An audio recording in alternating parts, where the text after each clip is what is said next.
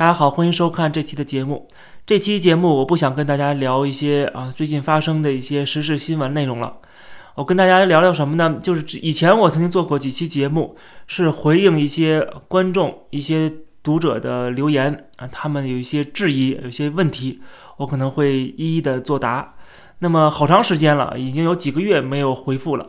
那么今天呢，我想回应一下。那么今天我不想专门挑出来那些问题来回应，我们以后可以这么继续这么做。那么这次呢，我想挑出有三大这个终极拷问啊，就是很多五毛喜欢问的，而且是翻来覆去不停的重复在问的这些问题，其实是一种质疑啊，他们是在批评我，但是实际上啊，这个都很有代表性的，这能看出来他们提这种问题，就是表明了他们是知识匮乏。而且他们这个逻辑混乱，呃，从小被这个洗脑，洗的比较严重的一些人啊。但是呢，这些问题我觉得还是值得我们来回应一下的。我想很多人可能也都遇到过相似的问题。那么这三个问题，我说它是终极质疑啊，就是因为它出现的频率太多了。那么分别是你跟共产党有什么区别？这是第一个问题。第二个问题是你对得起自己的祖宗吗？第三个问题是，如果共产党倒台了，那谁上台呢？谁能像共产党这么好呢？啊，是能能把这个国家管起来呢？最后共产党倒台了，这个受苦的还是老百姓啊，这个问题。所以这三个问题，我们一个一个来看啊。第一个问题，你跟共产党有什么区别？这个是一个典型的把整个事情给简化了。有人问这个问题的原因在于，我在节目里曾经夸过共产党的一些手法，他的一些策略，而且我觉得说，现代的人如果进行这种政治斗争的话，可以去学习。可以去利用这些手段，利用这些策略。那么有人就质疑了：那你跟共产党的区别？我们如果去溯源的话，我们去想，共产党能够夺权，他当然有自己的优点，他自己有的优势啊。如果我们把自己的个人的情绪、我们个人的感情、我们个人的立场全部抛开，我们就事论事，我们尽量的去抛开我们个人的偏见。去看这段历史，因为现实政治也是历史的延伸，所以我们必须要去看这个那段历史，找出它其中的一个 pattern，就是一个模式。这样的话，我们对分析现在的发生的事情和未来会发生什么事情，那就很容易了。就是我们来看以前共产党夺权的这过程中，它有几个优点啊，特别是毛泽东开始去写什么湖南的这个农民运动的时候。他就已经非常清晰的认识了啊，他当时就已经认识到了说，呃，这些底层的啊，特别是流氓地痞无赖啊，这些，呃，底层的无产阶级才是真正的最愿意革命的啊，最愿意这个参与这个夺权的这些人啊，要挑动他们来进行阶级斗争。所以他那个时候就已经看清楚这个国家啊，从什么方式入手。最能够夺权，最能够推翻现有的政权。所以说，从毛泽东开始，他的这个眼光，嗯，他对形势的判断，他是有过人之处的。我们绝对不能否认这一点。他的很多的判断啊，对形势判断都远远超过蒋介石。因为我们了解共产党的这个夺权的历史，就必须要了解毛泽东这个人，他的本质是什么？他这个人有两个最大的优点，一个就是对形势的判断力是超出常人的，是非常非常准确的。啊，然后第二就是他是一个变色龙，他是一个呃马基亚维利主义者，他是个实用主义者，他可以随时改变自己的方向，他可以随时找到他能够依靠的人、依靠的势力。比如说，我们看他最早的时候写那些文章，在《大公报》写那篇文章，实际上他对当时的这个形势判断就非常清楚了。他觉得中国那个时候就是一盘散沙，啊，你很难说有一个中央集权的体制给他主导起来，国民党也没这个能力。那么怎么办呢？就是应该号召各地独立、独立发展。我们看到他当年就是在宣传这个湖南独立，对吧？他说湖南是湖南人的湖南，对吧？各地应该有自治。而且他当时写文章说，他觉得当时中华民国的国庆啊，他当时批判说什么国庆节啊，他不过这样的国庆节，他觉得没有这个国家，没有中华民国这个国家，这根本就是一个空壳，是个假的。啊，是个招牌而已。所以，我们如果读当时他写的这些文章的话，我们就会意识到，他当时对形势的判断的之准确，已经比我们超过了超过我们一百年，可以说啊。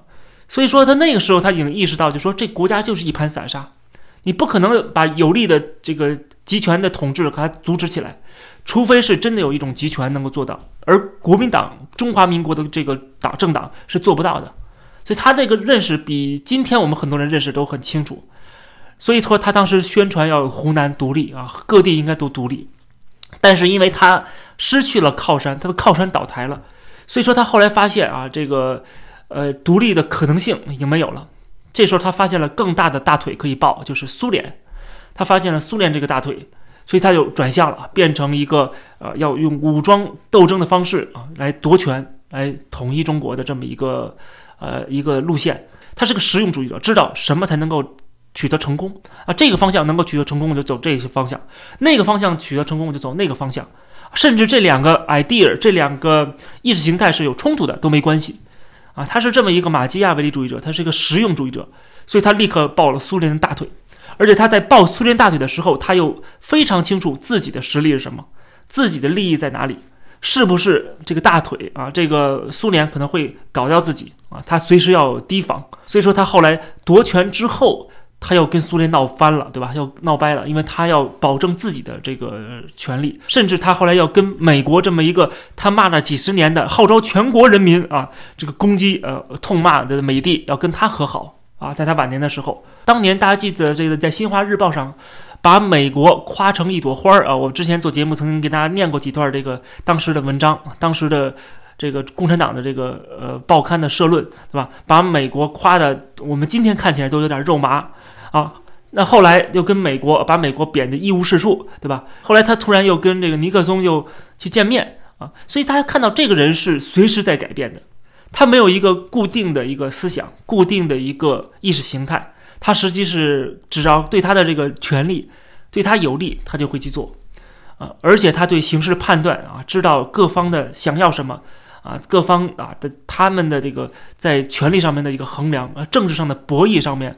他是一个呃能手，所以说毛泽东这个人他的这些优点，嗯这是值得我们今天的人学习的。我们从他身上学到一些东西，能够提高我们的判断力，提高我们的决策力，这当然是好事儿，但不代表就是我们就变成共产党了，这是两回事儿。这就像说黑色跟白色，他们都是拒绝彩色的，啊，他们都是拒绝色彩，没有色彩的，你能说他们没有区别吗？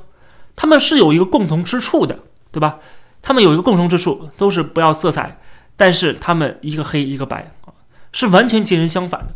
所以说，有些反对共产党的势力，他们在利用一些共产党的手段，利用共产党的一些正确的手法啊，我觉得这个是没有什么问题的啊。每个人都可以用这些手法，也不是共产党自己发明的，对吧？就像共产党在推翻国民党的时候，他也利用了一些。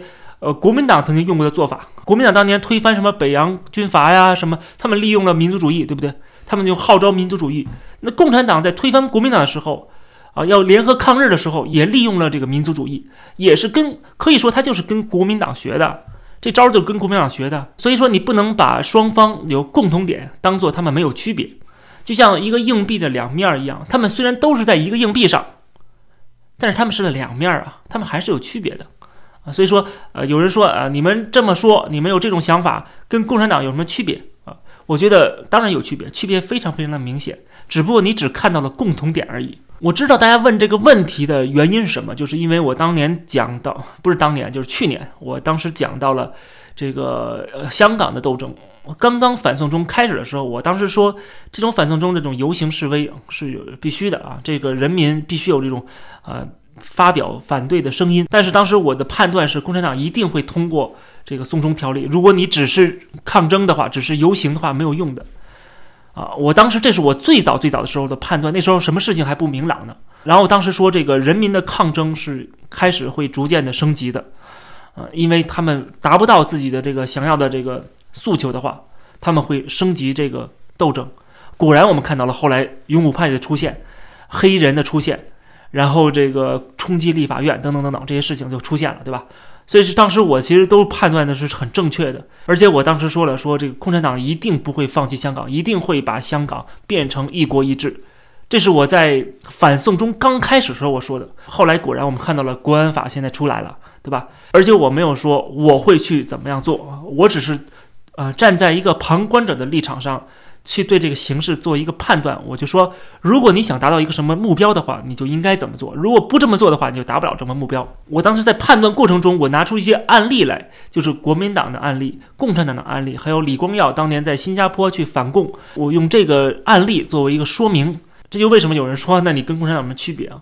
那我就想问，李光耀跟共产党有什么区别？李光耀当年在新加坡去反共，啊，他作为这个整个东南亚可以说反攻的这个桥头堡，他的这些做法啊，比共产党还狠。那请问李光耀跟共产党有什么区别？那区别太大了。李光耀是搞资本主义的，对吧？他不是搞马列主义的。你有这种质疑，当然是很可笑的，对不对？所以这个第一个问题我解答到这里啊。然后第二个问题，嗯，这个更有意思了，说你对得起你祖宗吗？啊，这个很多很多五毛在就留言啊，说这个我的这个祖上啊，什么多少辈儿啊，都会这个恨我的，或者或者说我到了地下没有脸见我的祖宗，等等等等。这个说法特别有意思，就是这些人他的思想真的是太 simple 了，就好像说我的一些观点不符合他们的预期啊，跟他们不一致了，我就对不起我祖宗了，就好像他们是我祖宗一样啊。我觉得特别有意思，就是你怎么知道我祖宗是谁？你怎么知道我祖宗就是共产党员呢？对不对？我祖宗也可以不是共产党员呢，我祖宗也可能是被共产党迫害的人呢，而且我祖宗有可能是。甚至是不是中国人呢？对不对？你怎么知道我祖宗是谁呢？你们有没有想到，我祖宗没准就是汉奸，对吧？他没准就是汉奸，那我也做汉奸，大家都一起汉奸，为什么我对不起我祖宗呢？我我非常对得起他，对不对？而且我祖宗有可能啊，不仅可能是汉奸，甚至还有可能是屠杀汉人的那些满洲人，甚至蒙古人，对不对？你怎么知道你祖宗是谁呢？有可能我的血统有蒙古人的血统，有满洲人的血统。对吧？今天我们去测 DNA 都都不会把满洲跟这个汉人去分开，对不对？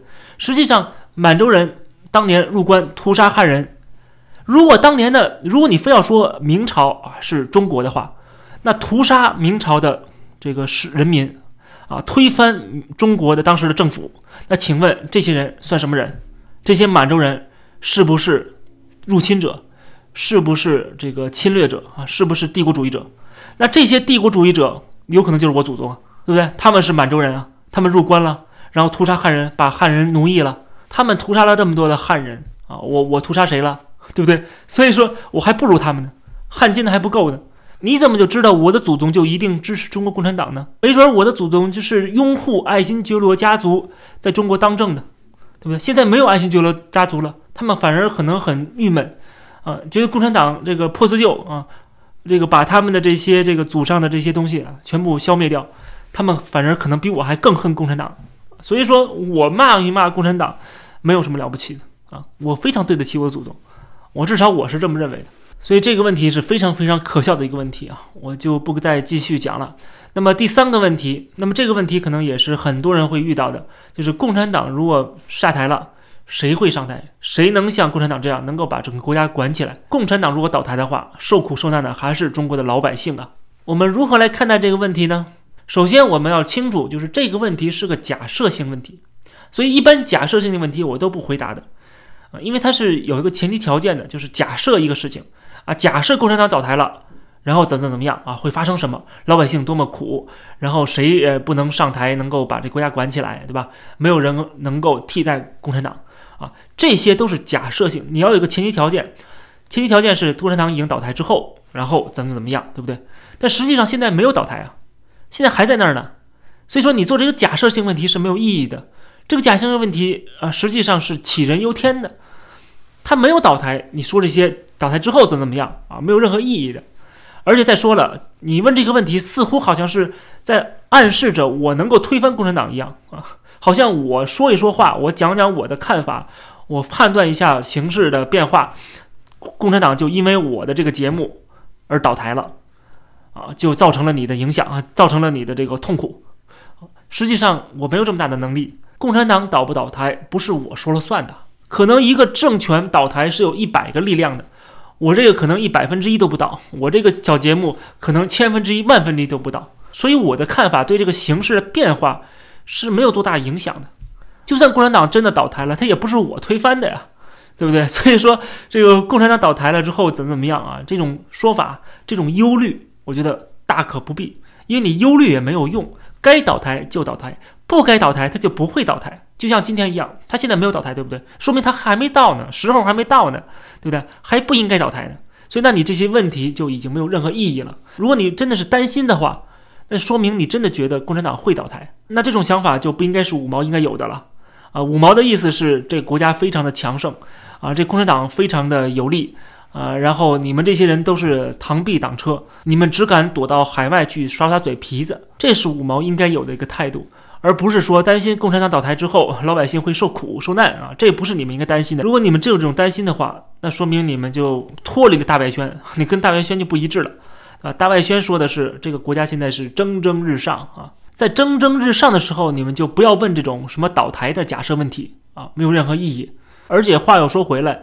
啊，就是说我们做这个节目不会影响大局的变化。同样，这些五毛他们如何的在这个网上啊夸共产党，如何骂我们是汉奸卖国贼，也影响不了这个世界，也影响不了这个大局。所以我看到这么多的五毛小粉红来骂我的时候，我会觉得他们非常可笑，是在浪费时间啊！你不喜欢我这个节目就不要看就完了啊！你在这骂没有任何意义啊，改变不了我，也改变不了你自己，更改不了这个世界。总之啊，以上三个问题，我今天用了一期的节目跟大家做一个解答啊。这三个终极的疑问，以后我劝大家就不要在我这个视频底下再留言，用这种方式来质疑我了。